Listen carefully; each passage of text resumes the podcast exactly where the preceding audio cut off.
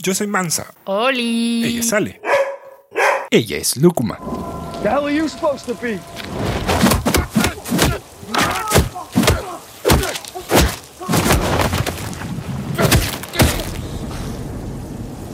I'm vengeance. Él es Venganza. Y durante estos días, este es un Pati Podcast.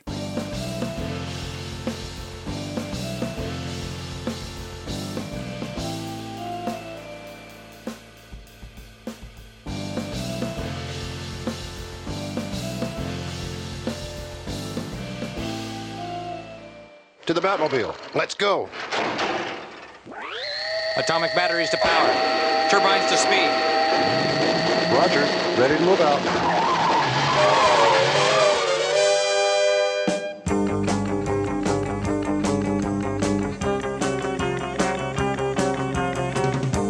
Bienvenidos a un nuevo episodio de Mansa Rock. En este mes muy, muy especial, no solo porque he celebrado mi cumpleaños, gracias, gracias, gracias, sino porque además, el mismo día se estrenó The Batman, la nueva película del Cape Crusader, esta vez personificado por el muy buen actor Robert Pattinson. Es evidente que de lo único que se va a hablar desde ya es de esta nueva entrega del Caballero de la Noche, que llega a cargo de Matt Reeves, quien ya nos ha entregado películas muy efectivas como sus recordadas planetas de los simios y ahora se arriesga en la senda de las comic book movies, nada menos que con, según indican las primeras reseñas, una versión más oscura del ya oscuro héroe encapuchado. Y para este Bati episodio de hoy, quiero hablar sobre Batman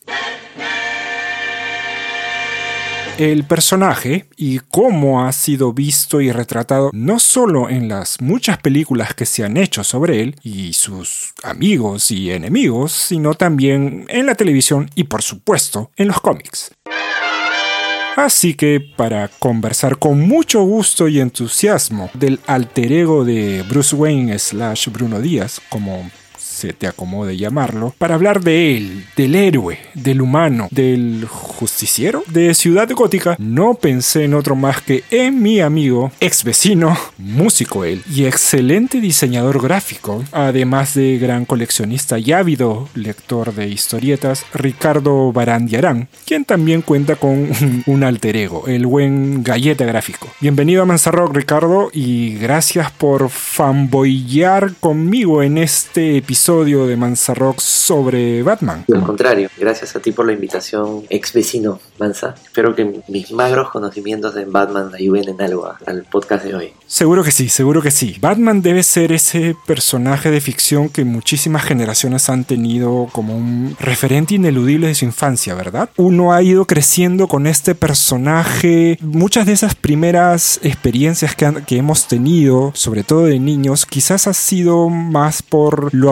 audiovisual que por lo, por lo gráfico. No, no sé si lo estoy diciendo bien. Finalmente el cómic también es algo visual, pero el componente audiovisual venía a través de las películas. Quizás venía un poco de la serie esta de los 60, ¿no? Que tenía esta aura de, de cómic y cultura pop, ¿no? Con Adam West. Y no necesariamente llegó por los cómics. Quizás fue el camino inverso. Comenzaste con las películas y luego entraste un poco a las historietas, a los chistes, como se les decía antes, ¿no? O a los cómics propiamente dichos. No sé cómo fue tu caso, tal vez. Bueno, en mi caso, los recuerdos que yo tengo de Batman, pero tenemos la misma edad, creo. Por ahí, sí. De hecho, obviamente la serie de Adam West es una fija. Recuerdo tres, tener al Batman de, de Adam West, tener a los super amigos, que bueno, efectivamente ahí salía Batman. Y también existía la serie de Batman que era solo él y Batmite. O sea, le dicen en inglés, le dicen Imp. Ya. Es unas series más ligeras todas, digamos, hechas pensadas básicamente para los niños. Los argumentos, bueno, súper sencillos. ¿no? Claro. No era el, el personaje, pues, que digamos luego, cuando empezaron a llegar las, las historietas de Novaro o los chistes que teníamos en las peluquerías, ya te presentaban otro Batman, ¿no? Claro. O leías Condorito o leías Batman, una de dos. Claro, o sea, de hecho, yo me acuerdo mucho, había mucho más que Batman, de Batman que otros personajes. De hecho, yo me acuerdo que habían las de 5 y ahí había, bueno, Batman presenta y era la historia de Batman y habían otras historias de otros personajes de DC, ¿no? Superman, Batman, Aquaman, perdón, Superman, Aquaman, Flash, no sé. Ahí es cuando yo ya descubro al otro Batman, el Batman un poco más detective, más un poco más oscuro. Y unas historias un poquito más, mucho más elaboradas que los dibujos que eran, bueno, súper inocentes, ¿no? Otro personaje más evolucionado, digamos, a, en otro medio, el medio más importante para mí. Un Batman más cerca a lo que, lo que se supone que siempre, siempre era, ¿no? Los dibujos como que te lo, te lo cambiaban un poco, ¿no? La serie de los 60, si bien es mostra, a mí me, me gusta mucho, escucha, no es, o sea, no es lo mismo, ¿no? No, No, no es el, el Batman de Reeves, que es ahorita, pues, no tiene nada que ver con cualquier otra cosa. no, claro, no es un Batman que usa Nirvana de soundtrack, ¿no? Definitivamente. No, para nada. Es un Batman agogó, ¿no? Con, con chicas bailando, luminoso, ¿no? Colorido, no hay lluvia. Pero igual mantiene, dentro de esa construcción así psicodélica, sesentera, también mantiene su... Está muy bien informado dentro de lo que es el mundo de Batman, ¿no? Tiene la galería de villanos bien establecida, ¿no? Gatúbela, el pingüino, Ajá. el guasón, acertijo, el Egghead, el, el hombre huevo, este...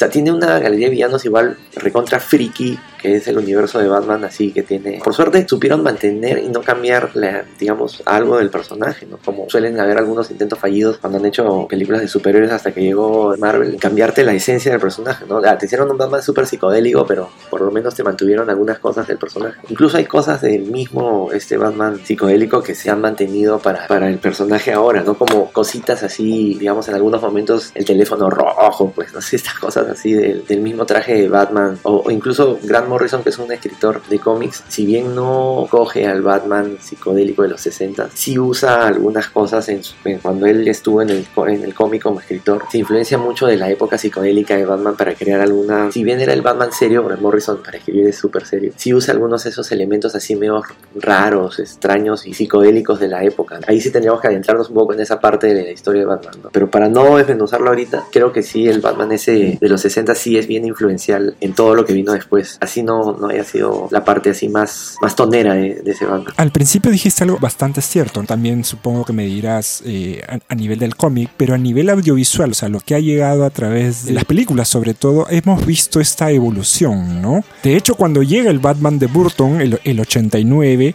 esa es una película que es como que un antes y después precisamente de las películas de superhéroes, ¿no? Por llamarla de una manera, incluso en, en cuanto al cine en general, en cómo se movió toda una parafernalia, toda una industria para hacer que una película llegue y te cope y no hables de otra cosa más de ella, ¿no? Sin embargo, eh, la, la película en sí en realidad no es tan oscura como por ejemplo fue la secuela que llegó tres años después, ¿no? La del 92, Batman Returns. Se la jugaron pero hasta cierta, cierta manera, ¿no? No es como que todavía no se metieron en el fango del todo, ¿no? Eh, no, pero yo recuerdo, o sea, primero hablando con el tema del impacto del Batman de Burton, que por cierto, ahorita hay un cómic que se llama Batman 89, que es básicamente como que una continuación de todo lo de esas pelas. De ese primer universo, digamos, que llegó con el relanzamiento de Batman. Ajá, o sea, es como que un universo alterno, pero basado en ese cómic, para que veas lo influencial que es, ¿no? Manja. Obviamente están apelando a la nostalgia de tipos que ahora tenemos cuarenta y tantos. Ajá. Claro, son, son unas pelas buenas. Y lo que yo recuerdo de esa época es que, claro, tú tenías al Batman, a ese Batman en todos lados. O sea, yo nunca había visto que sacaran vasitos, galletas, polos. Tenías al- a la canción de Prince. Dios mío, la tenías en todo el, todo el día sonaba y me desconcertaba esa canción. Prince era otro, era otro, un ser de otro planeta para un chivolo de 12 años. Totalmente.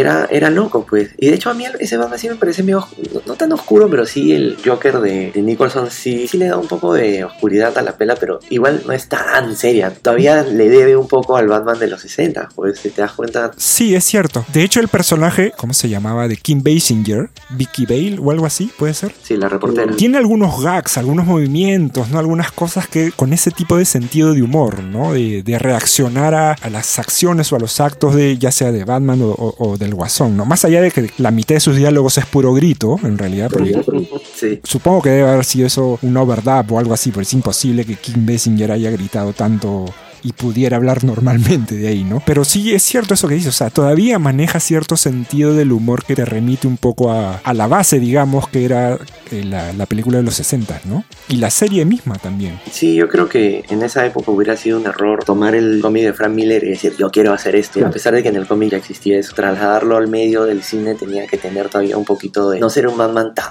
serio, tan tan demencial, ¿no? Muy dark ya. Claro.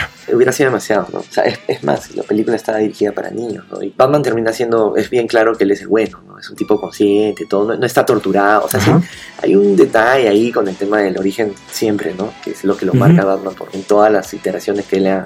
Pero finalmente Keaton lo hace como un tipo, digamos, centrado, ¿no? O sea, no está tan loco. pues. No, no, No. no. sé cómo será el, el de Pattinson ahora. Sí he leído las reseñas y eso obviamente es- Claro. ya es el extremo, pues no es un tipo que sí está torturado al máximo. Sí, el Batman emo le han puesto, pues, ¿no? El Batman de no sea malo. Puedo entenderlo, hasta cierto punto me da cierto temor también, ¿no? Saber a qué me tengo que enfrentar. Hay una parte de, la, de esta película de Burton del 89 en donde hay una parte en donde Batman eh, rescata a esta periodista, pues, ¿no? Al personaje de Basinger y la lleva a su baticueva. Ajá. Y un poco acá hay que se confrontan por primera vez y ella le dice, bueno, ¿tú quién eres o qué eres, no? Porque hay gente que te compara con el guasón, ¿no? Batman le dice, bueno, él es un freak, pues, ¿no? O algo por el estilo. Y ella lo mira como diciendo, bueno, Claro. ¿Qué eres tú? Sí, o sea, como que. No sé, ¿ah? o sea, la olla le dijo a la sartén, ¿no? Una cosa así. sí, pues, claro. Igual tiene que mantener como que el carácter del personaje, ¿no? Aparte, nadie en su mente normal se vestiría así, saldría a la calle de esa forma. pues. Entonces tienen que mantener igual el absurdo un poco, ¿no? El personaje de Bale creo que también mantiene, es que es, es nosotros. Entre todo ese absurdo que le pasa es como que estás a punto de bloquearte, pues, ¿no? Además, el hecho este de, bueno, de que es un millonario, ¿no? Y justo cuando está esta reunión ahí en la fiesta, un poco que la conclusión es esa, ¿no? Bueno, los, los billonarios pueden ser así de freaks porque, porque tienen el dinero, pues, ¿no? Y se dan esas licencias. El que tiene dinero hace lo que quiere. Básicamente. Básicamente, si tienes dinero, puedes ser Batman si quieres, ¿no? Bueno, de hecho, como para irse por las ramas un ratito, hay un cómic que trata un poco de eso, o sea, de qué pasaría si hubiera, se llama Nemesis, es de Mark Millar y Steve McNiven, y es obviamente el anti-Batman, ¿no? Ajá. ¿Qué pasa si alguien que tiene mucho dinero, en vez de hacer el bien, pues hace lo que le...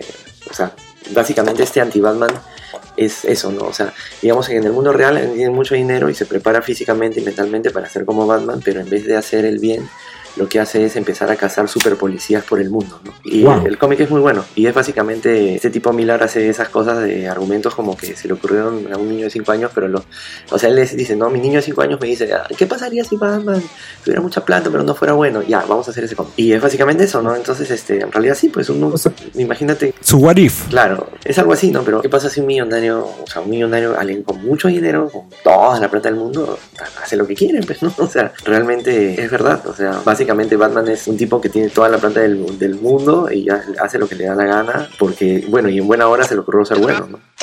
To the, Bat- to the Batmobile. Let's go. Atomic batteries to power. Turbines to speed. Roger. Ready to move out.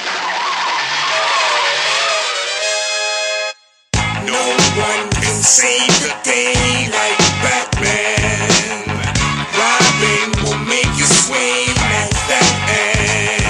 Ya que has mencionado este tema de los villanos de Batman, que tiene una galería enorme y en realidad creo que, por ejemplo, a diferencia de ahora último que hemos visto de Spider-Man, supongo que ya viste la última Spider-Man. Sí, sí la puede ver. Muy bien, ya. Entonces, para no spoilearte a ti al menos. Sorry si los que nos escuchan no la han visto todavía, pero va a haber un, tal vez un poquito de spoiler. Incluso en la última Spider-Man ves toda una galería de villanos o de malhechores o de némesis, ¿no? Como, como quieran llamarles. Sí. Y Batman también cuenta con esta galería, pero uno siente que no la han explotado del todo o no tan bien como uno esperaría, ¿no? O sea, quizás porque tienen a un villano tan grande que sientes que se puede devorar a todos, incluso los de otras casas editoriales, como es el precisamente el Guasón. Tanto así que tiene su propia película ya. Sí. Tanto así que es uno de esos raros personajes en la historia del cine cuyos intérpretes han ganado dos premios Oscar, que es algo nunca entonces sí sientes, oye, pero hay otros que un what if, ¿y qué pasaría si no se aparece tal o cual o se unen o, qué sé yo, ¿no? O tal vez preguntarse eso, ¿por qué DC, al menos en las películas, no sé cómo será en el, en el apartado de las historietas, ¿por qué no se ha atrevido un poco a explotar más esa galería de villanos? Uf, la verdad, hasta donde yo sé, el tema con DC con las películas en general es como que recién ahora han tenido como que un poco ya de éxito, ¿no? O sea, algo más coherente en todo Sí, también. El proyecto de Joker con Phoenix fue haz lo que quieras y, y- obviamente cuando pasa eso y los ejecutivos dejan trabajar a la gente, las cosas salen monstruos. Pero es una cosa puntual. Este Batman yo creo que también es una cosa bien puntual. Bueno, en el caso de los villanos es como que Suicide Squad, la 1 fue un desastre, pero la 2 con, Con James Gunn, con James Gunn, a mí personalmente me gustó bastante, me parece buena, es muy buena, sí.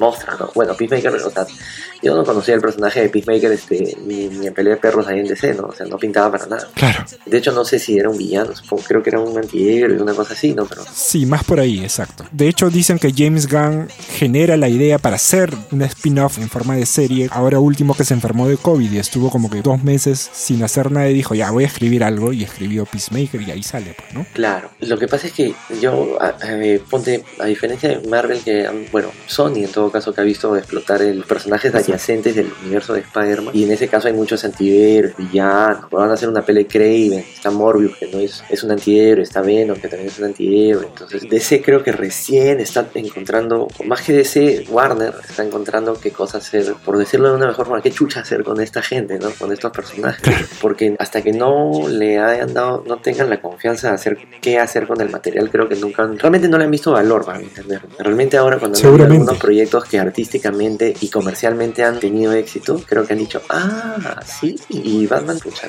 realmente podrías hacer, podrías hacer un montón de cosas con los personajes, o sea, olvidemos la película de Gatúbela de Halle Berry, por favor, pero podrías hacer una película de Catwoman realmente paja, solo con el personaje de Catwoman Claro, claro. ella ha tenido en las largas de su historia, de los cómics que han tenido en su lista, tiene un montón de historias muy buenas, o sea, realmente tiene harto millaje como para que le saquen y no dependa de, de Batman en absoluto. Bueno, Harley Quinn, yo no he visto la de, la de Birds of Prey. Yo recuerdo haber visto una parte y por lo que vi ya no sé si me quedó curiosidad de seguirla. No me pareció un desastre lo que veía, pero no sé si pintaba para mejor. No sé si eso es una buena reseña. Harley Quinn es un antes en lo de Bruce Timm de la serie animada de Batman, que es otro tema para conversar. Oh, Y es otro personaje cuando ya entra a las pelas y la meten en el universo DC y le cambian, la cambian un poco. Es más, ahora como ya está empoderada, ya está liberada de la influencia del Joker, ya es otro personaje completamente, lo cual no está mal, o sea, los personajes tienen que evolucionar. exacto. A lo que voy es que en todo caso DC sí debería y podría, y yo no sé si de repente no, no, no, no estoy enterado, pero debería hace rato explotar a sus villanos así un montón. ¿no? O sea, a mí de hecho me parece paja lo que han hecho con el Riddler, el acertijo en esta pela nueva, ¿no? O sea, una cosa es Jim Carrey. Y otra cosa es Claro, este, claro, este pata que es un psicópata. Y realmente es como que a veces los, las los cómics reflejan lo que pasa en las pelas, ¿no? Y, y- y acomodan un poco el tema para Y de hecho se beneficia mucho de eso. O sea, de hecho me parece más paja ver a, a este pata como lo poco que he visto que sí se nota que es un psicópata que al, a un patita de verde, pues, ¿no? Ja, ja. O sea, esa parte así recontra, que es la que, subs- que subsiste de lo de los 60, pues, ¿no? Un tipo gracioso que mete su- sus acertijos, ¿no? Está disfrazado pues de verde. ¿Qué te va a tomar en serio?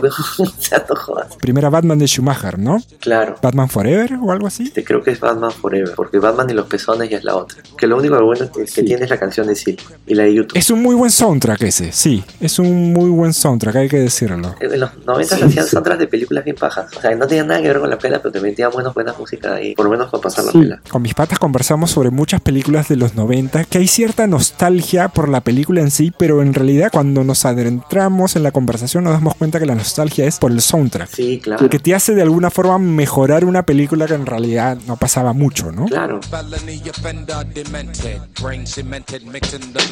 Yo entiendo que lo de Carrie en esa película de Schumacher fue más, más que construir un, un personaje o darle nuevos visos. Él un poco lo que recogió fue nuevamente esa referencia que teníamos de ese bat, de ese acertijo de los 60 que igual era con mayas, con su antifaz, todo de verde, el signo de interrogación negro impreso en todo su outfit y dijo, bueno, acá es, ella es más, voy a ahondar aquí, le voy a meter mi, mi impronta, que ya sabemos un poco cómo era el Jim Carrey de ese momento, que podía llegar a ser verdaderamente insoportable.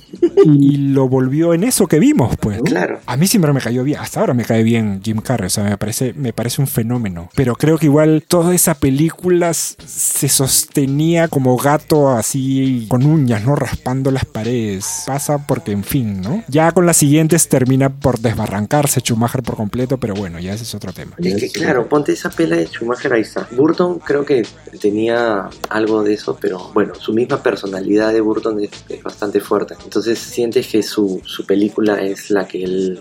O sea, lo que él quiso hacer con la película, bueno, hay algo pues de la referencia sesentera obvia, Claro. pero en el caso de Schumacher ya es rochosazo, pues. No, no, ahí sí se siente de todo el tema que es eso, pues, ¿no? 60 así. Pero no se siente chévere, pues no se siente cool, ¿no? Las épocas cambian, ¿no? Ahora de repente el Batman de los 60 nos puede parecer muy, muy paja, muy chévere, muy cool. Pero en los 90 yo no sé qué tanto. En Sí. la época de Schumacher yo no sé. En algunas partes he visto como que al menos esa primera de Schumacher la han querido reivindicar de alguna, de alguna forma y un poco el argumento va por ahí en esto que, que- que mencionas, ¿no? Como que extrañamente se quería o se, se adelantó ¿no? a, a- a otras épocas y quizás esa misma película, sí, en un ambiente más, más actual o más moderno, hubiera funcionado mucho mejor. No lo sé. Por ejemplo, ahora que mencionaste lo de las reseñas, también hay varias reseñas que, que más o menos usan ese contraargumento, ¿no? Como diciendo, hey, estamos viviendo tiempos tan oscuros, ¿por qué The Batman es tan oscuro o más oscura que la realidad? Y es un poco como que, güey, ¿qué has ido a ver? No entiendo, amiga, amigo. Explícame, por favor. No digo que una película de superhéroes tenga que ser testigo de su tiempo, por decirlo de alguna manera. Pero si algo nos queda claro a todos los que más o menos hemos seguido a Batman, entendemos que tan luminoso no puede ser tampoco. No es algo tan natural o propio de ese personaje. Y incluso eso, en algún momento en el cómic, en algunos años anteriores, todo ese tema de qué tan oscuro puede ser Batman sí se llevó a tocar. ¿Cómo así? O sea, hay un montón de escritores, un montón de escritores que durante to- todo el tiempo agarran a Batman, ¿no? Y Claro. muchísimas historias sobre el tema, pero no me acuerdo cuál de todas las historias que ha sido de Batman, no todas las sagas que ha tenido, pero llegó un momento en que la gente decía, oye, ya, este Batman ya, ya es muy oscuro, ¿no? O sea, ya, o sea, ya es demasiado cuando creo que fue en la época de Final Crisis, no en las crisis de los 80, sino en las más recientes, que Batman era como que salía que, bueno, espió a la Liga de la Justicia, ¿no? Alejó a todos los psychics que tiene, o sea, digamos que el tipo se empezó a volver así como que ya un loner, o sea, un solitario ya total y, y ya es más, o sea, Ermitaño. no confiaba en nadie, pues, o sea, ya era demasiado. Ah, encima paranoico. Claro, o sea, ya lo que yo recuerdo era que se empezó a cuestionar mucho ya qué tan oscuro puede ser Batman. O sea, esa es una de las razones por la que existía Robin, es el contrapeso. Claro, claro. O sea, Robin existe como un contrapeso para la oscuridad de Batman porque obviamente si tú ya lo pones demasiado oscuro a Batman ya pierde también el chiste. No puede ser un payasín, tampoco puede ser un tipo tan serio que ya ni te da ganas de leerlo, ¿no? Ajá. O sea, siempre por eso quieren poner a un Robin ahí. Que por cierto, el Robin que estuvo en una época que es su hijo, que es Damian, tampoco es un chiste, pero al ser un niño, por lo menos hay una, hay una dinámica más suave, ¿no? O sea, tener a Batman solo hace que se vuelva muy oscuro, que se vaya mucho por las ramas, mucha, muy violento, ya demasiado dark. No sé qué tan dark, tan oscuro será este Batman, el de Reeves, pero siempre tiene que tener un poco de humanidad, ¿no? No puede llegar a ser un Punisher, pues. Si ya llega a ese lado, ya, o ya pierde todo el gusto. Siempre tiene que haber algo ahí que esté al, borde de, de matar a alguien, pero no lo va a matar.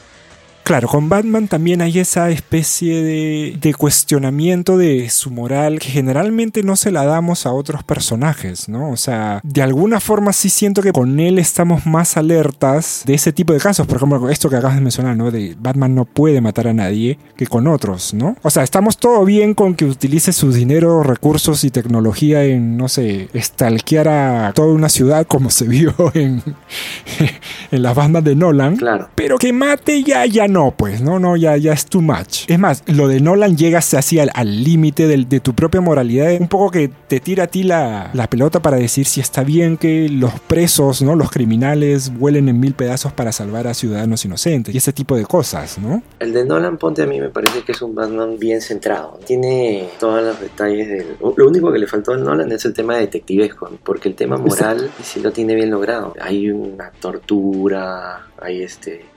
El personaje es, es conflictuado con sus emociones, ¿no? con su misión. Y, el dilema moral que le pasa, pues, ¿no? Cuando el Joker, puta, que es, tía, ese es el, mejor Joker que ha habido y que habrá, creo. Batman es un eso, bueno, no sé si es orden, pero en todo caso, o sea, claro, Batman le permite romper huesos, romper quijadas, masacrar a la gente así, pues si no lo matas está bien. Es como Terminator, pero con la orden del chivolo, que le dice, no mates, ok, no mato, le disparo los muslos y lo dejo cojo, pero no lo maté, ¿no? Una cosa así. No lo matas, pues, ¿no? O sea, bueno, al menos, ¿no? Que el Joker sí es caos puro, pues, ¿no? No es nada, no puedes predecir nada de lo que él va a hacer. Cuando le da el dilema moral es cuando finalmente ya dices, ah, ya, ok, ahora sí me queda claro que Batman por lo menos tiene un norte, ¿no? O sea, hay cosas que él sí va a hacer, digamos, es un ser humano y tiene una moral media torcida, pero tiene una moral. Claro, o sea, normalmente todos quisiéramos de repente agarrar a los ladrones y qué sé yo y romperles los huesos. Al menos. Claro, o sea, no lo podemos hacer porque obviamente no somos Batman y no tenemos ese físico. Pero bueno, pues el, estar ahí, no, el verlo a él hacer eso, entonces de repente nos da un poco de alivio y esperanza. El de Nolan a mí me parece Batman más cercano a, no tanto como el cómic, ¿no? Pero sí más cercano a la esencia de Batman de lo que es, ¿no? Has mencionado también algo bastante importante, que era algo que conversaba justo, bueno, ahora por el por el hype de esta nueva película. Claro, o sea, Batman todo chévere, es un superhéroe humano, ¿no? A, diferencia de otros que han sido mordidos por una araña, o, o, es un alien de otro planeta, o habla con los peces, etcétera, lo, que sea. Él, es humano, pero con sus gadgets, todo chévere. Pero de él se dice que es el gran investigador, el mejor detective de, del mundo, de Ciudad Gótica al menos. Sí pero a veces te da la impresión de que los casos, o sea, todas las pistas le llegan a él. O sea, no es que él investigue tanto, sino que hasta Alfred le da files completos de la investigación que ha hecho y le dice, sí señor, su file está ahí encima de su escritorio. Y él solamente lo revisa y dice, ah, sí, sí, esto es así. Y es como que, ¿en qué momento, queda claro que Bruce Wayne no lo hizo, pero en qué momento Alfred salió camuflado o, con su lupa a investigar? Es, es, medio raro eso, ¿no? O sea, lo que pasa es que en, en la en las películas en particular creo que se odia mucho ese tema, ¿no? De que él es un detective. El esquema de Batman es que él es el pico del, del humano, ¿no? O sea, la posibilidad del ser humano que ha llegado a lo más alto, ¿no? Intelectualmente y físicamente. Uh -huh. En inteligencia no sé qué tanto, pero en todo caso en preparación, pues, ¿no? En las películas siempre me ha parecido que se obvia ese tema de que él es un detective hábil, pues, ¿no? Claro. Obviamente Batman eh, tiene todos los recursos a su, a su, disposición, pues, ¿no? Entonces no solamente tiene al mayordomo que ha sido un ex agente y espía, claro, claro tiene una supercomputadora y toda una red de informantes y todo esto que obviamente le hace la chamba más fácil, ¿no? Entonces el, el chiste, con, volviendo a los 60 ahí había un tema del detective, pues, ¿no? Claro, que eran unas deducciones así de Batman bien, bien chafa. Pero igual, había ese rollo de que Batman resolvía los crímenes pensándola. Claro. En las películas no sale tanto, no hay, no hay un tema detectivesco, de investigación, no, sino es los enemigos están ahí ya, a lo mucho tienes que descubrir algo. En Nolan había algo, pero nunca se sentía como que era un detective, ¿no? Sino es más un tipo que sí. toma las cosas en sus manos y, y ya pues, ¿no? Claro, sí, es cierto. En los cómics, como hay dos títulos de Batman generalmente, o tres a veces, sí se usa eso. Y dependiendo del estilo del tono del cómic, en algunos casos es más tirado para los superhéroes y en otros más casos sí, tirados para historias de detectives, que es básicamente Batman igual como Batman, pero tiene que resolver un crimen y descubrir el asesino y el asesino, bueno, es algo súper loco de esos, pero sí hay una, un hilo conductor que te dice pues el tema de cómo él va descubriendo las cosas. Sí te das cuenta que es un detective. Claro. De hecho, eso es algo que me gustaría ver en las películas. ¿no? O sea, sentir que yo estoy viendo a un tipo que, no sé, me imagino cómo sería ver un, un thriller de detectivesco con un Batman, ¿no? Claro, claro. Eso sería paja, ¿no? Porque si bien es paja verlo golpear a todo el mundo, la otra parte también es mostra, ¿no? este, verlo por el lado del- de resolver temas, pues. Pero eso también obedece a una cosa más madura. ¿Qué tanto puedes venderle a los niños un detective que resuelve pruebas? Sí, es cierto. Igual sí siento que a partir de Nolan, no, bueno, ni siquiera tanto a partir de Nolan, a partir de Batman Returns, de Burton, precisamente la del 9-2, Ujú. Tim Burton ya con más control sobre su, su película, sí se manda con todo y se oscurece la, la vaina, pues, ¿no? Sí, Tuvo una repercusión tal que McDonald's sacó un comunicado diciendo, oh, este, sí, pues no- nosotros este, auspiciamos esta vaina, pero no sabíamos que la película iba a ser tan, tan negra, así que sorry, ¿ah? la próxima, y literal, la próxima vamos a chequear, vamos a ver la película antes de promocionarla. no recuerdo que la 2 sea tan... Bueno, por lo de la muerte de DeVito, ¿no? Pero ese pingüino realmente sí es un... Ojo que los gringos también ven un par de cositas ahí medias que no les cuadra y se. Sí, supongo que no podían asociar un pingüino con un Happy Meal, pues, ¿no? Entonces medio raro el tema. Claro, y de por sí el mismo, pingüino, el personaje del pingüino es realmente grotesco. Sí, totalmente. Entonces es un gran, es un- una gran caracterización de, de De Vito, total.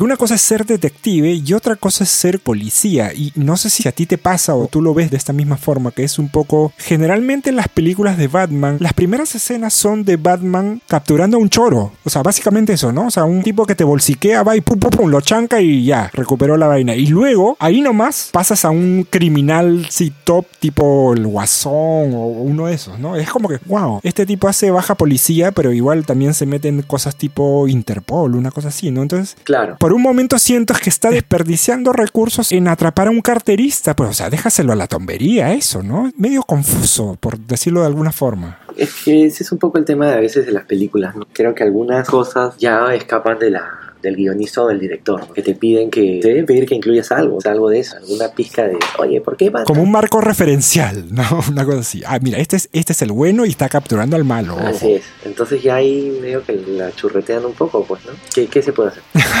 O sea, en el cómic tú no lo ves a Batman efectivamente, pues, este... Bueno, es que a veces, claro, tantos cómics que hay, pero no lo ves, pues, básicamente chapando ladrones de banco. Claro, claro. Salvo que la escena, que sea una escena de esas que las usan a cada rato, una introductoria para otro personaje. O sea, hay- hay unos gimmicks ahí que tienen los cómics que ya son la, la típica de siempre, ¿no? Pero normalmente, no, pues, no, él no se encarga de eso, él se encarga de los de todos los freaks que hay en la ciudad o de Exacto. Gente más, más de peso. ¿no? Claro, high, high profile. Claro, o sea, él no, no está para, para cebo, pues. El águila no caza moscas. Claro, pues, nada que ver, pues. Es más, y si fuera el caso, tiene a toda su bandada de, de gente para que lo haga por él. Encima, Batman para ser un solitario tiene como 800 personas así que trabajan con él, ¿no? Y hablando de personas que trabajan con él, Robin es un personaje que quizás... Más bien hago la pregunta, ¿por qué no todavía no coge ese peso que se supone debería tener como sidekick de Batman? ¿Y por qué lo digo? Generalmente cuando entras al universo de Batman, la asociación que tienes de Batman y Robin es casi inmediata. No es que tú entras y te soplas 400 historias de Batman y recién ahí, ¿no? Ah, man, y acá entra Robin, ¿no sabes? Al menos de chivolo yo recuerdo que era Batman y Robin, ¿no? Así se veía en los dibujos animados, ¿no? Así se veía en, en la serie, etcétera. Claro. Y de hecho cuando regresan la película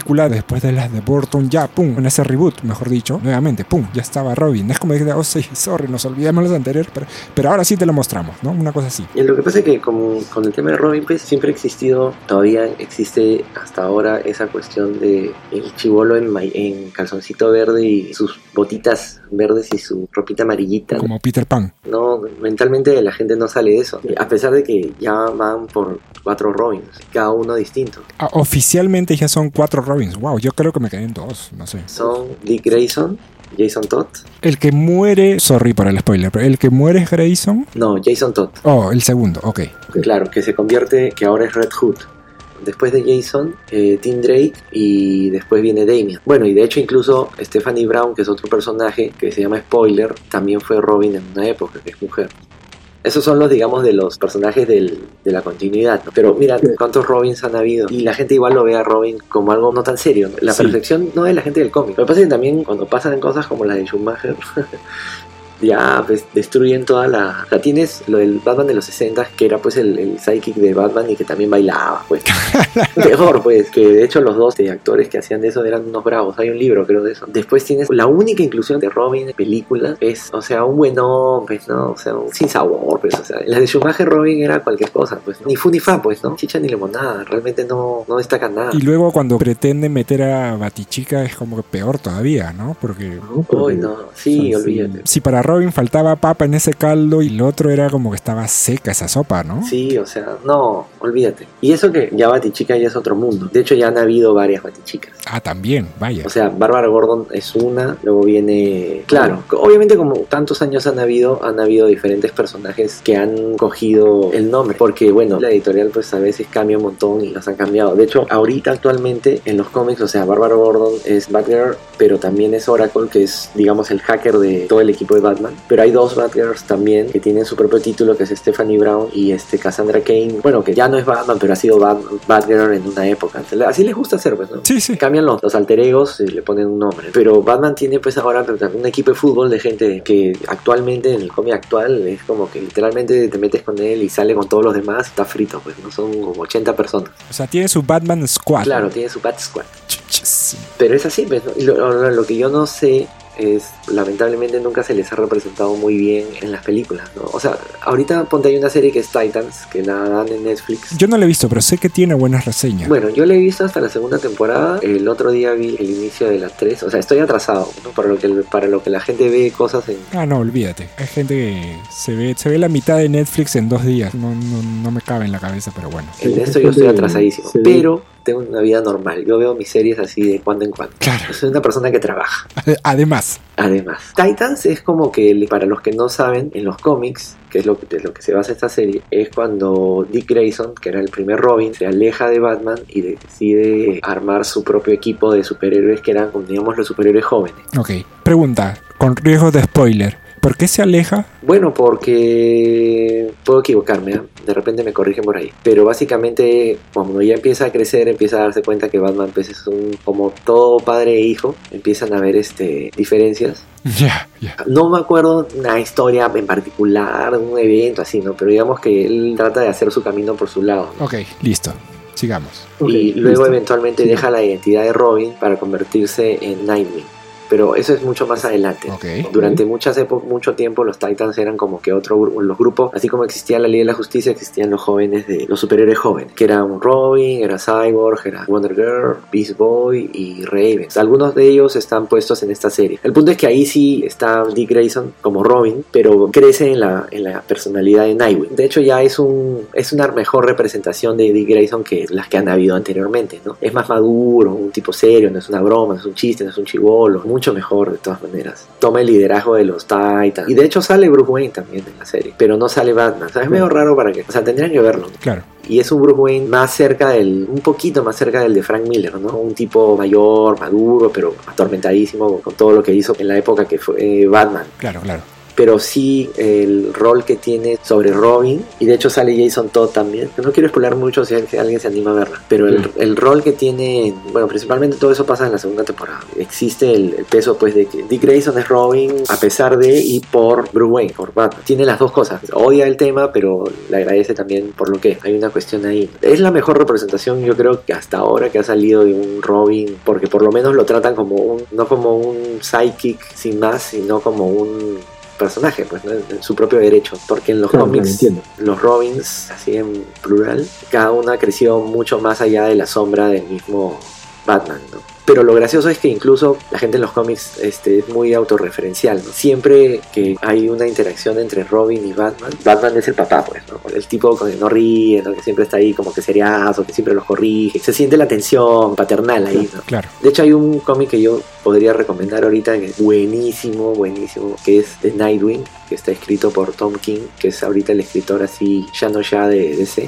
Aunque hay gente que lo detesta, a mí me parece que es buenazo. Y ese cómic de Nightwing es muy bueno, es súper fresco, es recontra fácil de leer, tiene una historia bien chévere, no es nada complicado, no hay kilómetros y kilómetros de historia previa, nada, súper recomendable. Es, el Nightwing actual, o sea, es muy bueno. Y de hecho te da mucha, muy, muy buena idea de en dónde está el personaje ahorita, ¿no? El, el, ex Robin, que ya no es Robin, es totalmente Nightwing. Redondo se llama el dibujante. Oh, está en su número, bueno, le han vuelto a la numeración anterior. O sea, es súper recomendable. O sea, del que quiera leerse algo de Nightwing o del qué pasó con el Robin original, ahí tiene para leer alto y se va a quedar pegazo. Salón de la Justicia. Quería un poco retomar, saliendo un poquito de las películas, meternos a la parte de, lo- de los cómics. Tú muy bien has mencionado ¿no? esta editorial Novaro, que yo la recuerdo de, de pequeño que llegaban por acá y cada vez que iba, si no la compraba, al menos la, la ojeaba. Honestamente no fui mucho de, de- comprar cómics de pequeño porque no lo, al menos por donde vivía o, o no tenía mucho acceso, o por último no tenía mucho dinero para hacerme de esas cosas. Tanto como bromeamos en, en lo de la peluquería, ¿no? Que leías con Dorito, Batman. Ese era, por ejemplo, un punto de acceso para los cómics. Lo que me gustaba, por ejemplo, era que sean episódicas, ¿no? Eh, eran en varias partes. O sea, te contaban a veces toda, toda una aventura, por así decirlo, toda una misión en, no sé, tres o cuatro episodios, ¿no? Y de ahí volvemos a cero y te contaban de nuevo otra cosa, ¿no? Y eso era un poco lo, lo que me gustaba. Y un poco también lo que, lo, lo que acabas de decir, por ejemplo, con esto de Nightwing, es que estas historias cortas eran fáciles de leer porque no había tampoco tanto background detrás. O sea, te enfrentabas al Batman tal cual como era, con una misión muy puntual. Si había quizás alguna referencia, era tal vez con, con alguna historia posterior, pero que tampoco era tan crítico no, no conocerla, ¿no? Y finalmente se desarrollaba la opción, la acción, quiero decir, en, a lo largo de estos pequeños números, ¿no? Y en realidad mi pregunta a ti va un poco más como la curiosidad, ¿no? O sea, entiendo que una medida que se va, que va leyendo y, y- y va conociendo historias y tal, y se va adentrando, comienza a perfilar su gusto, ¿no? Pero de buenas a primeras, tú comenzabas sin- con números sencillos, tal vez quizás como los que yo he mencionado ahorita, ¿no? Antes de meterte, no sé, a las obras propias de, de Miller, o meterte a cosas ya más, no sé, como el regreso de, de Dark Knight, o... La broma asesina. ¿Cómo fue lo tuyo? Bueno, o sea, en el caso en, en particular, yo sí de chico leía Batman porque era lo que había. Me acuerdo mucho que traían peluquerías, obviamente era igual que cualquier niño de- del gobierno de Alan García, no tenías plata para comprarte nada. Exacto. O sea, las peluquerías te salvaban porque ahí estaban efectivamente los cómics que uno quería leer y, y había un montón. De hecho, en esa época traían un montón. Y yo me acuerdo haber leído de Batman hasta decir basta. No me acuerdo de historias en particular. Lo que sí recuerdo era que no era nada tan heavy, tan profundo así. Ujú. Pero sí recuerdo luego que en Monterrey empezaron a traer unos cómics de Spider-Man y también de Batman y habían otros que era de Atari Force que tenían un formato un poco más era más grande que el cómic normal como de 15 centímetros estos eran un poco más grandes Manja. y concretamente las historias de Batman y también traían de linterna o sea traían un com- compendio no era doble Ok, ok. Ajá. Batman y creo que venía en la segunda historia era Linterna Verde. Me acuerdo que eran de Alan Moore todavía las historias de Linterna Verde, una maravilla. Y esas historias de Batman, si mal no recuerdo, no sé si eran de Neil Adams o alguno de los que eran Jim Apar o alguno de los de esa época, ya esas sí eran un poco más heavy. O sea, eran más oscuras. Enfrentaba a Batman a, a Mamba, que era pues un, no, era al revés, de hombre murciélago Claro. Ya tenía un- una carga un poquito más complicada y, y el estilo del dibujo sí ya era mucho más este, elaborado. Me acuerdo que esas, esas sí me impactaron más, incluso más que las de los en la peluquería. claro. Porque en las peluquerías también había una que otra muy buena, pero me acuerdo que esas de, pero me acuerdo que esos números sí eran más bravos. O sea, incluso era el, el- era la época, pues. Justamente en esa época. Este, aunque yo obviamente no en esa época no había acceso a eso y nunca los leí en, ese, en su momento pero era 88, 89, 87 seguro. Ya por esa época creo que ya estaba Alan Moore ya habría soltado seguro Watchmen, seguramente Miller habría soltado pues de Dark Knight. Ya estaba cambiando el tono del cómic hacia un poco una cosa más oscura. Incluso me acuerdo para hacer el, el paralelo, el otro cómic que yo recuerdo bastante bien era el de Spider-Man, así rapidito, el de Spider-Man donde a la gata negra la acribillan en una pelea de, de mafias entre el ¿cómo se llamaba este? entre el Doctor Octopus y el búho ya, entonces mira, el tono pues era Spider-Man pues, o sea, nunca vas a ver un personaje y, lo- y la acribillan así con balas o así la dejan así peor que a 50 Cent Mm. así le dan como veintitantas balas Wow. Paso. entonces ya el tono era otra cosa no no era Claro, claro. no era leer así como que unos chistes así más sencillos, no eran, o sea, veías a alguien en un personaje y terminaba baleado, no sabías si iba a vivir o morir, entonces era como que, ajá, esto está un poco más serio, pero así era pues, ¿no? Y de hecho, yo de ahí ya, de esa época, ya no hubieron más cómics hasta que yo empecé a comprar ya cómics en los noventa y tantos, que ya iba al centro, ¿no? Claro, claro. Exacto. Sí, o sea, igual yo me reencuentro de nuevo con Batman ya más adelante, porque la verdad verdad es que en los noventas, bueno, había, habían algunas historias de Batman que sí eran interesantes, que fue el, el crossover que ya me llamó la atención fue No Man's Land, no Man's Land, que es una en que hay un terremoto ahí en Ciudad Gótica y digamos que toda la ciudad patas para arriba, ¿no? Entonces es una situación en la que Batman tiene que, digamos, procurar que la ciudad no, no se vaya al demonio porque todo es un desastre. Pero en general no, no estuve muy metido leyendo Batman en esas épocas. Recién yo he regresado a leer Batman básicamente cuando entró este pata Tom King. Ajá. Tom King es un ex agente de la CIA que, bueno, nada, se dedicó a escribir cómics. Algo de experiencia y background en cuanto a historias que contar tenía, ¿no? Eh, Sí, o sea, de hecho, muchos de sus cómics, bueno, hay gente que lo detesta, ¿ya? Pero a mí me gusta mucho porque tiene todo este componente psicológico y de hecho la narrativa que a veces tiene es un poco confusa cuando se pone muy denso, o sea, es densa la palabra. Algunas veces en algunos cómics de Batman se pone densazo, ¿ya? Pero tienes que tenerle fe para que entiendas un poco de qué va la cosa. Ok. Yo recién ahí en ese momento es como que dije, ah, mira, Batman está interesante de nuevo, ¿no? Porque hasta ese momento, de hecho lo seguía, pero en, en la Liga de la Justicia, ¿no? Que es donde Batman siempre es un personaje importante y ahí sí lo han agarrado y he seguido historias muy buenas, como ponte cuando en una época Batman tenía pues files de todos los de la Liga de la Justicia y bueno, pues alguien lo encont- los encontró y los usa para atacarlos a todos, ¿no? Entonces paja porque Batman está en, contra la pared porque todo el mundo se le va encima, ¿no? Por tu culpa. Pero no recuerdo yo personalmente nada muy destacable hasta que ya ahora en los 2000 a la cosa, bueno, 2000 nada, o sea, hasta ya estos últimos años la cosa mejoró un poco con Batman. Seguramente alguien más fan que yo te dirá que estoy muy mal, pero me parece a mí que Tom King sí le dio cierto vuelo nuevamente al personaje. Bueno, otra historia que es buena, que no es de y es previa, es La corte de los, de los búhos, que esa ponte sí es buena, no me acuerdo quién es el escritor. Ah, ¿Ves? Uno se va acordando a medias. Antes de Tom King estuvo Scott Snyder, que también es otro escritor buenazo, y ese también lo seguía, ¿verdad? Ese es el que ha hecho La corte de los búhos.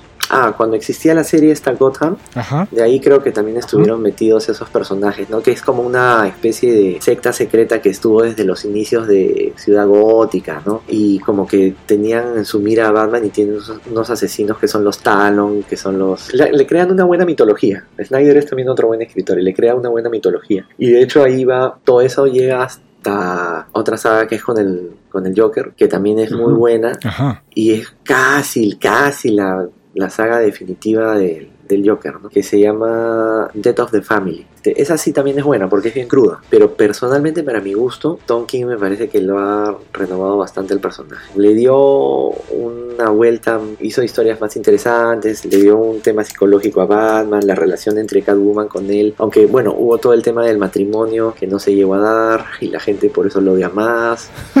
Claro, es que la gente se pone muy, muy intensa, pues. Un personaje como Batman es, es bien difícil, ¿no? Cada cosa que hagas. Como dicen, toma lados, ¿no? Take sides. Sí, es un poco así, como que me sofoca más eso que, que el mismo escritor, ¿no? Bueno, ahí está. Me estoy metiendo el pie en la boca. Y me estaba diciendo que no había nada interesante antes de Tom King y ya me acordé de dos más. A ver, que lo estoy apuntando, ¿ah? Por si acá. Es que lo que pasa es que, como te decía, ¿no? Batman tiene como setenta y pico años de historia, entonces te, te olvida. No, por supuesto. Pero bueno, Jeff Loeb, Jeff Loeb y Jim Lee hicieron una, un título de Batman que si bien la historia la sacas al... Bueno, Jeff Loeb es un, es un escritor que tiene vueltas en Batman muchísimas. De hecho, le ha dado muchas vueltas a Batman en varios títulos, pero para mí la más conocida, digamos, la más reconocible para mí por mi época, es la que hizo con... Bueno, está Long Halloween, pues, ¿no? Claro. Creo que Long Halloween es de él, no me acuerdo. Creo que sí. Cuando lo juntaron con Kim Lee y hicieron Hash, fue como toda una revolución, porque en esa época, cuando salió Hash, Jim Lee todavía seguía en Image, otra editorial, y fue el gran jale pues para DC. Anunciaron y dijeron, bueno, Jim Lee va a dibujar este Batman junto con Jeff Loeb. Y la gente se volvió pero re loca, pues. Según veo la wiki, The Long Halloween es de Jeff Love, como dices, con Tim Sale. con Tim Sale, que es un dibujante histórico de DC. Y de hecho no sé, no estoy seguro si de esta película de acá, la nueva, tiene algo de Long Halloween. La verdad es que no lo sé, pero por ahí que sí. Cuando salió justamente Jeff Loeb, que era un escritor súper reconocido, y salió con Jim Lee, la gente se volvió pues loquísima. Ese título vendió, destronó a los X-Men, o sea, olvídate. Y es bueno, en realidad es una buena historia, ¿no? Hay, hay gente que no le gusta mucho el dibujo de Jim Lee, pero casi el 99% de la gente en la Tierra le gusta. Entonces, nada que discutir Suficiente. suficiente. Pero la historia es un poco predecible, pero igual es bastante buena porque es bien dinámica. Y si no sabes absolutamente nada de Batman, o sea, digamos, sabes lo básico, te, vas a, te va a encantar porque salen todos los villanos, sale hasta Superman. Esta la debo haber leído hace poco, hace, no te miento, seguramente la debo haber leído en pandemia, hace que hace un par de años o algo así. Porque eso, quería, quería revisar títulos históricos, como, como bien mencionas, ¿no? Y bueno, me recomendaron encarecidamente Hash. Sí, es buena. Y sí, o sea, de hecho, ahí está. Es una buena historia con toda esta paleta, con toda esta galería de, villanos, ¿no? Y tú dices, wow, sí se puede, ¿no? O sea, como Obama, ¿no? Yes, we can, sí se puede hacer este tipo de historias, ¿no? Sí, o sea, si tú quisieras traducir a las películas, si hay algo que para mí, y lo siento fans de DC, que Marvel ha hecho muy bien, es que bien te meten todas las cosas y todos los personajes te los revuelcan en sus pelas una y otra vez, ¿no? Y te da la sensación de lo que pasa en los cómics. En los cómics tú compras un cómic un día y de los X-Men y de repente, ¡pum!, te meten ahí a Thor, pues, ¿no? Sientes la cohesión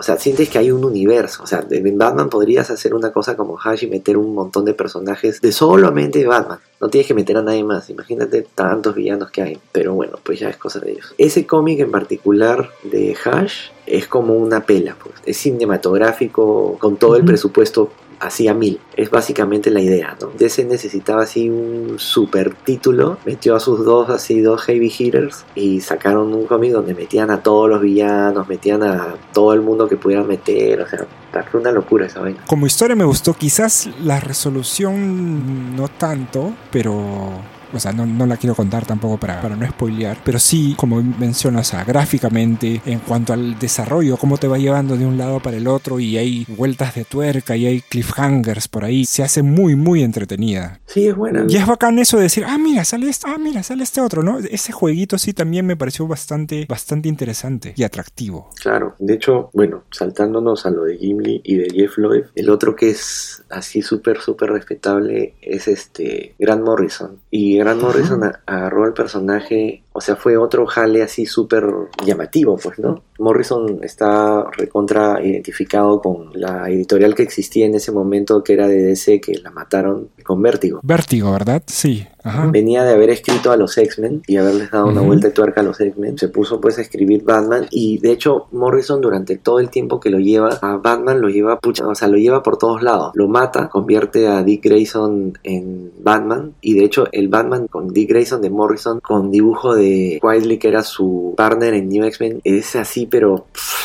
o sea, es cómic de superhéroes en su máxima expresión. O sea, esa vaina no, no tiene pierde. Es una maravilla. Ese es uno de mis pendientes, por ejemplo, a nivel de cómic, ¿no? Las referencias son tan entusiastas como la que me acabas de dar, ¿no? O sea, es, hay que leer ese, ¿no? O sea, si yo tuviera que recomendar cómics de, de Batman, sí, o sea, de verdad, ese, ese Batman de. Estoy buscándote, si lo buscas en Amazon, se llama Absolute Batman y Robin, que es Dick Grayson con Damian, después de que Batman, entre comillas, muere, porque después de Final Crisis desaparece. Punta, y es una absoluta maravilla de cómic, porque realmente es súper entretenido. Es, Morrison también tiene una forma de una cabeza locaza, pues, ¿no? Es un tipo, pues, ¿no? Este, y tiene una mente bien peculiar y particular y cuando, cuando le emociona algo realmente se nota que, que le gusta lo que hace que, o sea, le mete en buena cabeza sus cosas. Ese, ese Batman es buenazo. Y después cuando vuelve Batman, cuando vuelve, perdón, Bruce Wayne, está el Batman Incorporated, que Batman crea una serie de, otros Batmans, o sea, empieza a reclutar una serie de otros Batman de otras partes del mundo. Ch, ch. Pucha, esa época con Morrison es muy buena. Y hay una que también es una historia que es Batman Rip, que es la una de las fumadas más grandes de Batman que puede haber existido. Batman Rip.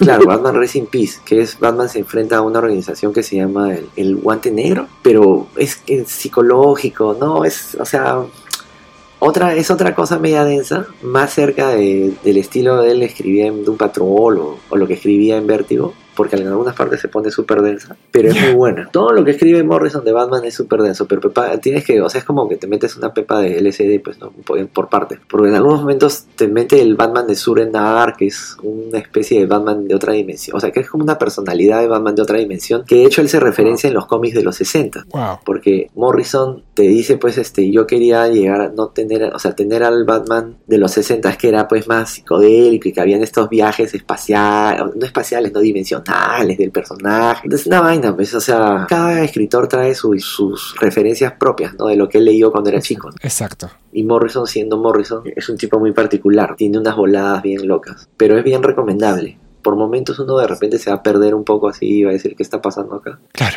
Pero el compendio de, por lo menos el de Dick Grayson, es bueno. Es muy bueno. Después el, el otro que te dije, el de Rip, también es un poco, es bien loco. Batman Incorporated también es bueno. ¿no? Esos, Jeff Loeb, Grant Morrison, Scott Snyder, Tom King, digamos de la época moderna, son lo más recomendable que hay. Luego, para atrás están los clásicos, ¿no? Claro, Moore, Miller. Claro, de esos ya son, digamos, este libros de cabecera de Batman. Claro, claro. Pero incluso el que es este un clásico, bueno, que los, han- los editó este Perú 21, ¿no? Si no mal no recuerdo. La broma asesina Ajá. es bien denso ese libro. De hecho, tuve acceso gracias a la publicación que hace el diario, ¿no? O sea, sabía del- de la fama que tenía y todo, pero no, no, nunca pude conseguirlo. Y hasta que, bueno, llegó esa edición y chévere. Ahora, no sé si me pareció más cortita de lo que imaginaba, pero igual es un cachetadón, ¿no? Toda la historia, o sea, desde las primeras páginas, ¿no? O sea, comienza, y comienza arriba, ¿no? Tan arriba que ya es como que, wow. Y es increíble cómo puede mantener toda esa tensión a lo largo de la historia, ¿no? Sí, yo creo que en los 80s, bueno, o sea, bien particular era, ¿no? El- salieron un montón de personajes, historias. Yo no sé si ahora podrían salir las mismas, sin tener alguna especie de. O sea, la gente no sé, pues cómo reaccionaría en, en esta época, ¿no?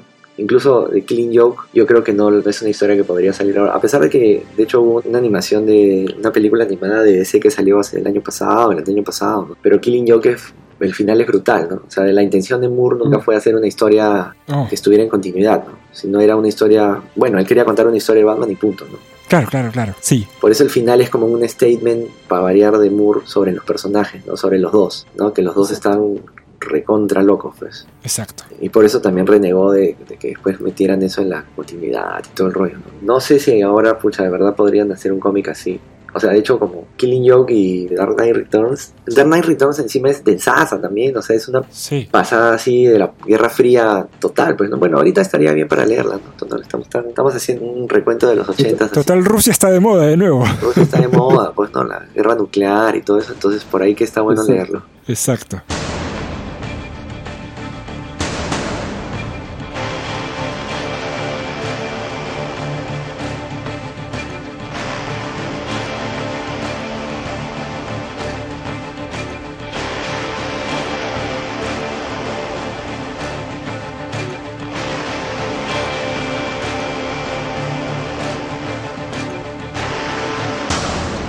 Después, bueno, hay un montón. Long Halloween también es otra conocida. De hecho, acá Perú 21 en su momento, cuando editó algunos cómics, hubo una muy buena selección de lo que editaron, de Sí. lo de Batman. O sea, muy buen gusto para eso. De hecho, bueno, acá la gente es más DC, pues, ¿no? La gente más ligada al cómic, aunque son más así de, de hacer cositas organizadas, creo que son más DC. Por lo mismo que acá en, en su época había más cosas de DC. Marvel no, no, Sí. no recuerdo que llevaba. Debe tanto. ser eso. Sí, acá llevaba lo O de sea, 5, no ¿no? Sí, a ver, haciendo memoria, creo que el gran producto de Marvel, o sea, yo recuerdo de chivolo, muy de chivolo, cuando estaba en el cole todavía, en señal abierta, fácil fue, era Canal 7 que pasaban estos dibujos animados cortitos de Iron Man, Hulk y Thor. de Thor, ¿verdad? Sí, esos tres.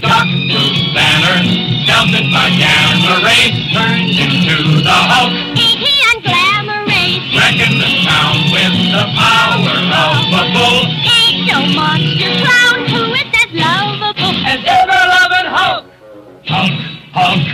Siempre cada uno tenía como que su pequeña his- historia de 10, 15 minutos y, y eso Que era. eran los, los cómics recortados. Eran dibujos animados súper accesibles que iban al grano, ¿no? Ta, ta, ta. O sea, no, no había un backstory, no te contaban orígenes ni nada por el estilo. O sea, era una aventura en particular, autoconclusiva y listo, ¿no? Pa. Y de ahí en más hay un flash forward. O sea, por ahí llega Spider-Man, ¿no? Que más o menos siempre estuvo ahí. Y luego, propiamente dicho, a nivel editorial, yo no recuerdo mucho. O sea, igual, tampoco es que tenía mucho acceso a eso. Pero luego sí, a nivel de dibujos animados, lo siguiente que rompe todo a nivel de Marvel es precisamente los X-Men con los, los dibujos animados, ¿no? Claro. Que al menos aquí, y supongo que bueno, a nivel global, pero acá sí sí fue un boom. O sea, cuando salió eso, todos hablaban de eso, todos los chibolos, ¿no? Todo el público objetivo, digamos, o sea, lo veían, no sé, ya no me acuerdo en qué canal lo daban, Canal 9, Canal 5, bueno, se debe haber paseado por, por varios canales, pero todos los veían. X-Men daba en el 9 y la serie animada de Batman,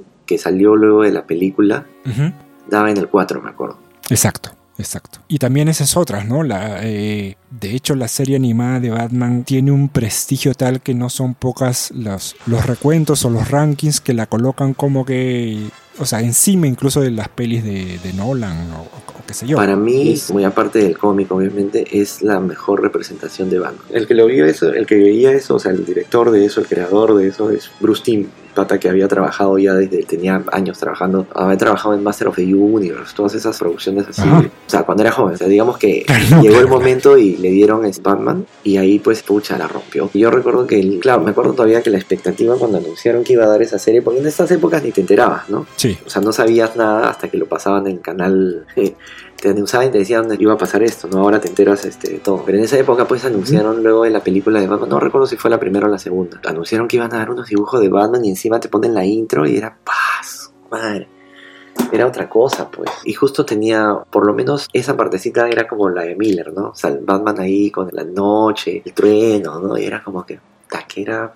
Te daba todo el. Esa intro y esa parte del trueno es majestuosa, o sea, es... te vende muy bien lo que es el personaje, ¿no? A mí me parece que, bueno, era Bruce Timm, Paul Dini, que también escribió Batman. Creo que dieron en el clavo al, al usar al Batman, ponerle un ambiente medio noir, todo era medio art deco. Entonces no sabía si era moderno o era, era como que antiguo, era como que parecía que era de los 40, pero, pero era igual, había tecnología, entonces era un todo medio nebuloso pero interesante, ¿no? Sí, totalmente. Y tienen, me recuerdo que los argumentos no eran tan para nada infantiles. No, exacto. No subestimaban a su audiencia. No, no, no, no, al contrario, o sea, y uno se pegaba porque realmente tenías al, tenías este a los personajes. Mira, incluso el Ro- Robin, ahí está, esa es otra representación muy buena de Robin, ¿no? Robin era joven, era alegre, era vivaz, pero no era un payasito, pues. era exactamente el contrapeso de lo que era Batman, serio, distante, oscuro, pero no era tampoco, era un tipo que se le plantaba a Batman, pero no dentro de su positivismo, digamos, este, lo ayudaba. Sí, a mí me parece que esa serie, hay unos capítulos que eran increíbles. Estoy buscando justo uno que a mí me gustaba, que ya excede el tema de la, ya del, bueno,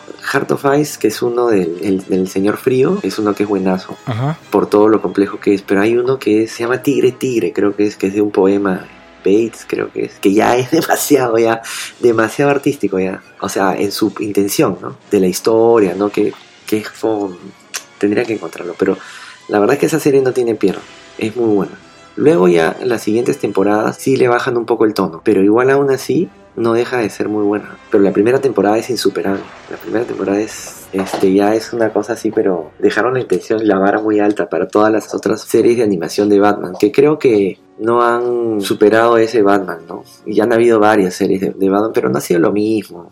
Siempre se van un poco por el tema más, más ligerón, ¿no? Como que no quieren ir tan, no quieren arriesgar tanto, creo. Entiendo que a nivel, a nivel de inversión, los productores y tal, hay cierto temor de abandonarse a ese, a lo hondo del, del Batman lúgubre, ¿no? Porque suponen que igual la audiencia tampoco no es, no es que quiera ir a ver ese tipo de películas para deprimirse, pues, ¿no? Finalmente, ¿no? O para sentir de que hay un poquito de la paranoia de Batman dentro de sí, pues, ¿no? Es medio raro encontrarte con un personaje que en realidad, o sea, nominalmente es un héroe, pero en realidad ves una que otra actitud que te deja rascándote la barbilla como diciendo, "Mm, no sea. Sí, claro. Va un poco por ese lado.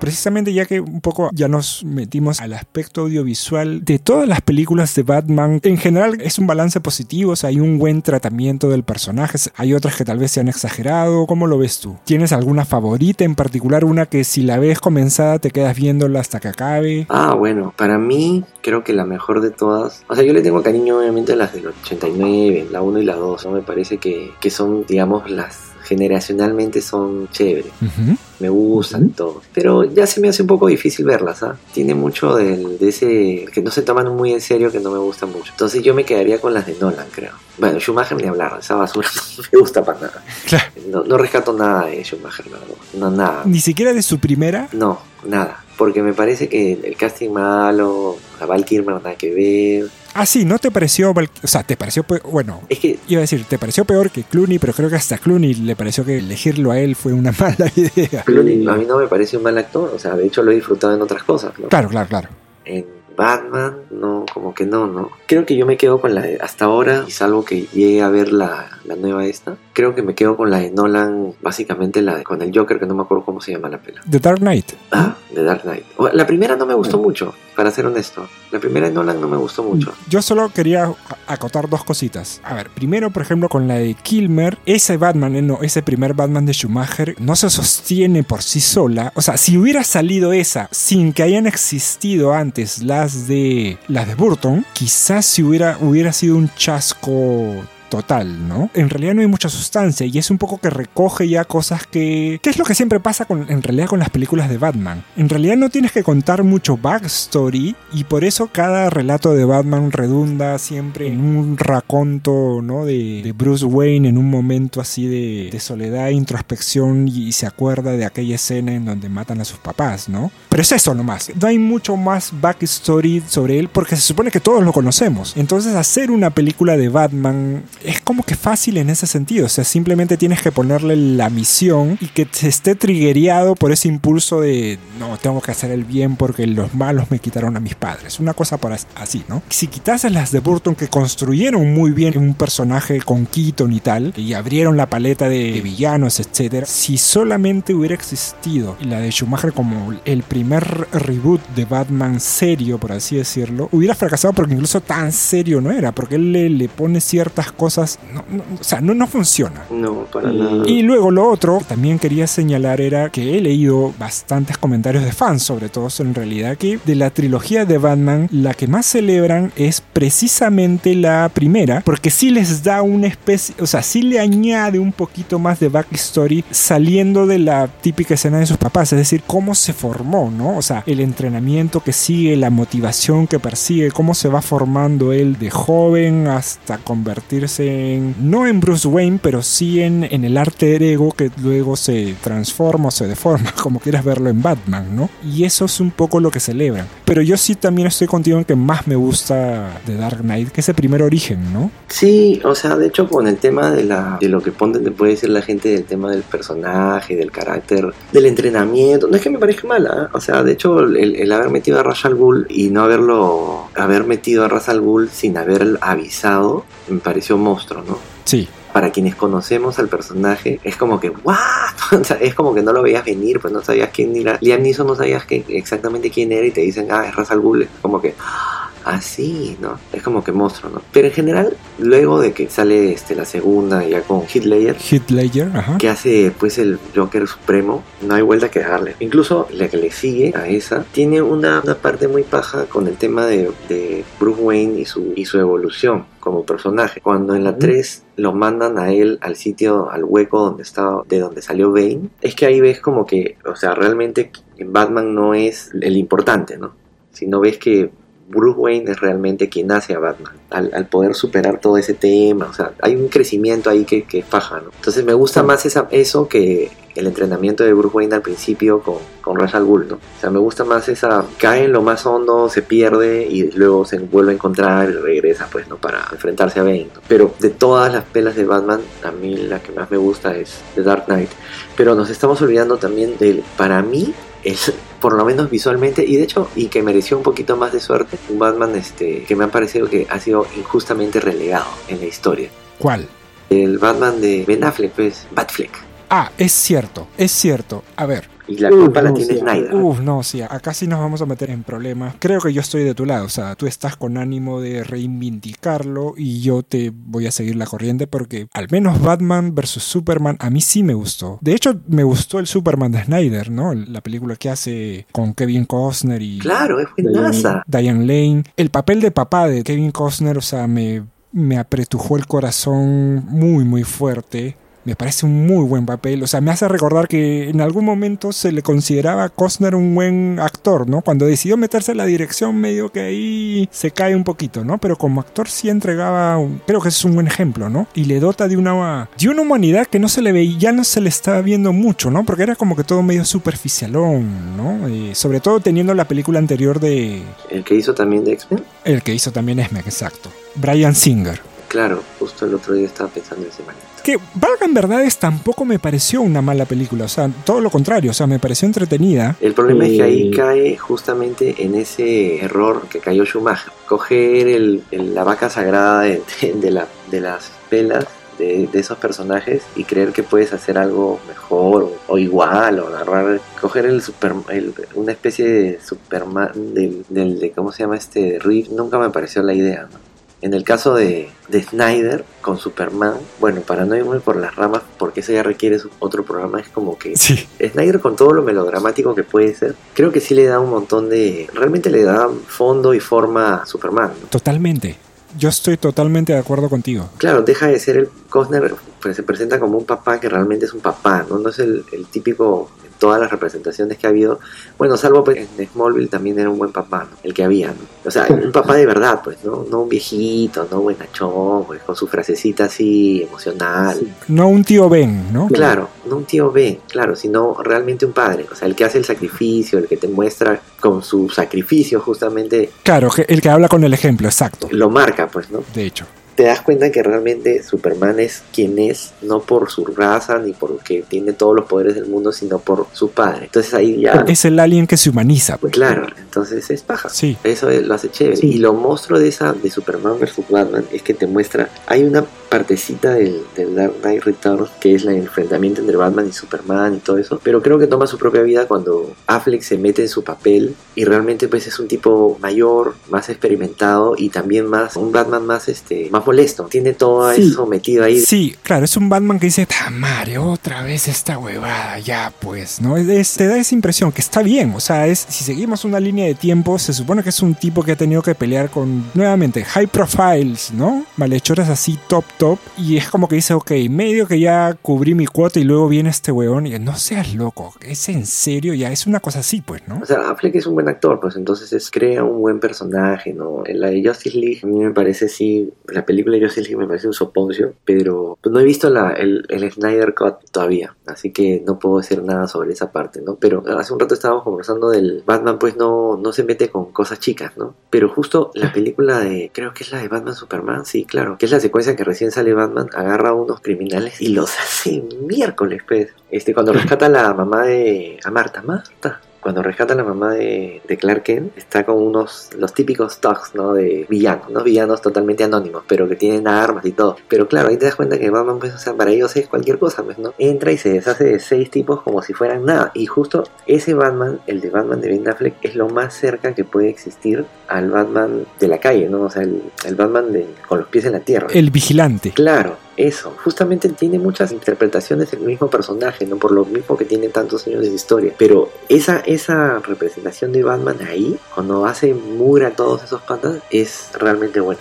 Aparte que el traje de ese Batman me parece que también es, tiene el porte de, de ser un Batman más cercano al- a lo que yo veía como Batman. Aparte que es más viejo, ¿no? Más viejo te da más presencia, ¿no? Siendo un tipo tan serio, Battison es como que más jovencito, ¿no? Claro. De repente por eso es que tanta gente al principio, a pesar de que el chico tiene un currículum largazo de actor, ¿no? Sí, más que decente, ¿ah? ¿no? A mí me parece que es bastante decente él, a pesar de que haya hecho de vampiro cuando era chivolo. Pues no todos tienen que empezar por algo. El, el Batman de, Ben- de, de Affleck sí me parece que sí se merece su justo lugar así en, en la batilista. Perfecto, yo estoy contigo.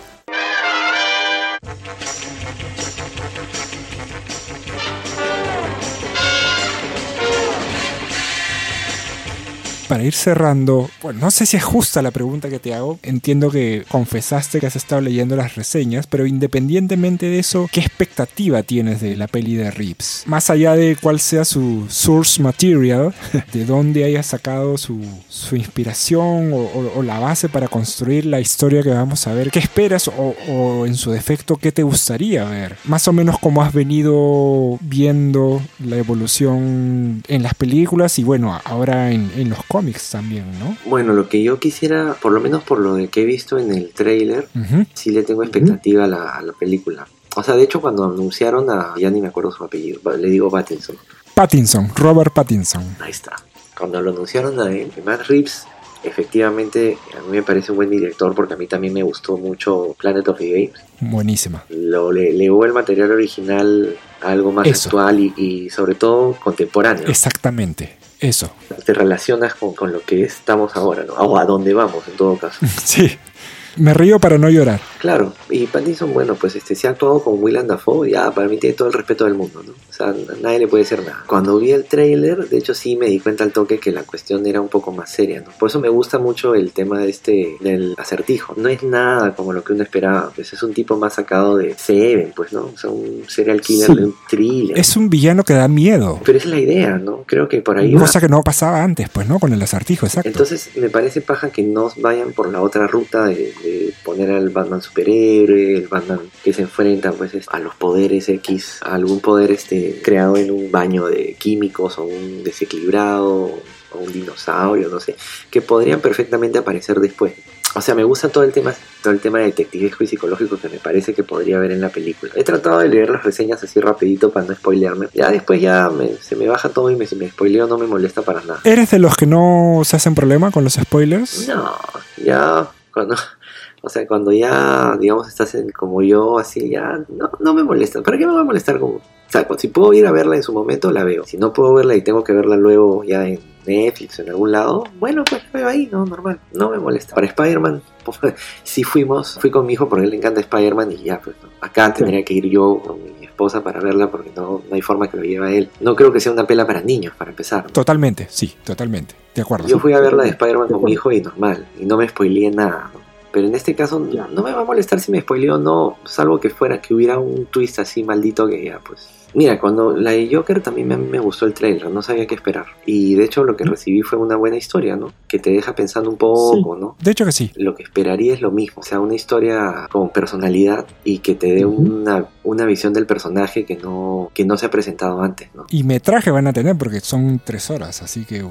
las podrían aprovechar, ¿verdad? Claro, bueno, debería. Y bueno, en redes sociales todo el mundo ha estado pendiente de qué puntaje ha tenido en Rotten Tomatoes, qué puntaje ha tenido en Metacritic. So far so good, como, como dirían los gringos, ¿no? Hasta, hasta ahorita va bien, al menos en, la fecha que estamos grabando esto. Y bueno, por una amplia mayoría los comentarios han sido más que positivos, ¿no? Y de hecho alguna de ellas ha mencionado por ahí que recoge cositas de Zodiac, que recoge cositas de Seven, curiosamente ambas de Fincher. Así que entiendo que más o menos vamos a tener algo oscuro de todas maneras.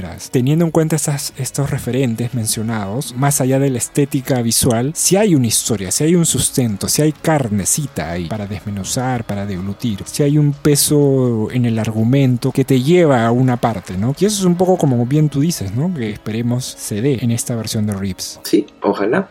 Pero yo creo que sí, he visto que algo que las reseñas son bastante positivas, o sea que, que espero que la pela sí cumpla, ¿no? Ahora lo que yo no sé es, dado el tono de la película, si es que va a haber una segunda, ¿no? Eso va a depender de cuánto quiera DC tener su DCU, ¿no? Su DC Universe. Se supone que Joker no, no ha sido tanto así, pero por ahí hay rumores de que sí van a querer hacerle una secuela. Yo no sé si Phoenix quiera regresar o prestarse para esto. Yo diría que no, él- con él suficiente a ver. Ya ganó un Oscar quizás muy a su pesar, ¿no? Porque lo recibe medio como que mordiéndose la lengua. Mm, Creo que para él ya es una misión cumplida listo, ¿no? Es un personaje más que nutrió y seguramente para él también lo hizo crecer profesionalmente, no sé, pero ya es como que listo, ¿no? Pasemos a otra cosa. No sé cuál habrá sido el contrato tampoco de Pattinson, ¿no? Si es que ha firmado por uno o por más películas. Cuando se filtre eso quizás ya sabremos si es que vamos a tener alguna que otra secuela. Quizás supongo que ahorita la gente está más pensando en si habrá alguna escena post crédito o algo por el estilo, que es más o menos usual para este tipo de películas, pero tampoco es que se haya filtrado eso. Cuando vayamos al cine, sí creo que nos vamos a sorprender. Yo también, como tú, en realidad he visto solamente el tráiler y bueno, lo he visto así para saber. He querido llegar fresquito, quiero llegar fresquito a la sala para ver qué tal, qué tal es. es lo mínimo que uno puede esperar de esta película en particular, creo. Sí, porque es un personaje que lo amerita, pues, ¿no? Vamos a ver qué nos trae esta pela, pues. Que sea algo que marque, ¿no? Es un poco lo que se espera. Es una alta expectativa, pero creo que vale la pena soñar. Soñar con Batman.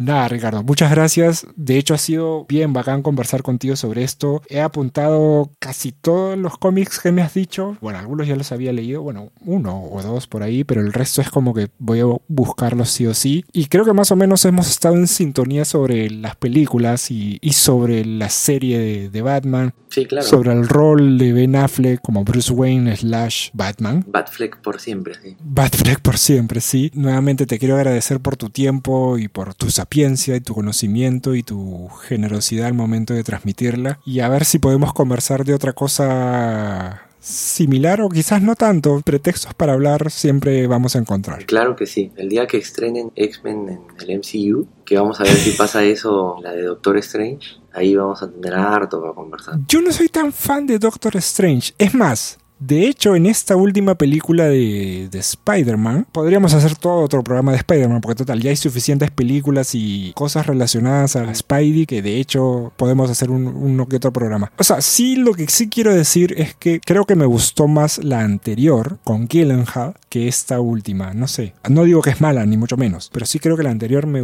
me satisfizo más, no sé. Particularmente yo veo todo el, todas las del MCU como una sola cosa. ¿no? Por eso te decía que me gusta lo conectado que está. Eso sin duda, claro. Y esta pela me, a mí me, me gustó bastante. ¿no? Y la expectativa que tengo con Doctor Strange básicamente es porque todas las cosas que han ido y todas las teorías y la gente que está así loca con el tema del multiverso y todo este rollo. No sé, no sé pues qué, qué irá a pasar. Es que además no solo tienes que unir las películas, sino también las series. Es todo un entramado, pues, ¿no? Claro, bueno, que eso es algo que Ponte DC quiere hacer de alguna forma con Flash, cuando estrenen Flash con el tema del Exacto. Flashpoint. Tienes que recomendarle a la gente que vaya leyendo Flashpoint para que no se maree con ese tema. Que es el gran reseteo de las películas de, de DC. Ya no sé qué quedará, Oh. pues si este Batman de Matt Reeves y el Joker de, de este otro patín que en, en ese universo, universo aparte, no sé cómo será, pues, pero ya se verá. Si queda mundo y Putin lo permite, ya veremos. Sí, pero mínimo, pues, ¿no? Que deje de ver este Doctor Strange y ya después ya que huele todo.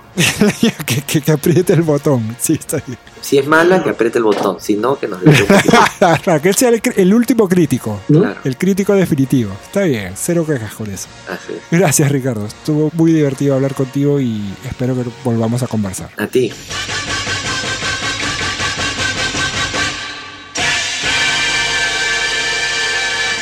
El Bati episodio de hoy ha terminado, pero no será el último sobre Batman. En el siguiente conversaremos ahora sí sobre The Batman, la película. ¿Cuánto nos gustó? ¿Por qué nos gustó? ¿Qué personajes nos gustaron? ¿Y qué esperamos en las próximas entregas? Porque queremos que haya próximas entregas. Escucha el próximo episodio la próxima semana por este mismo reproductor. Nos escuchamos el próximo Bati episodio.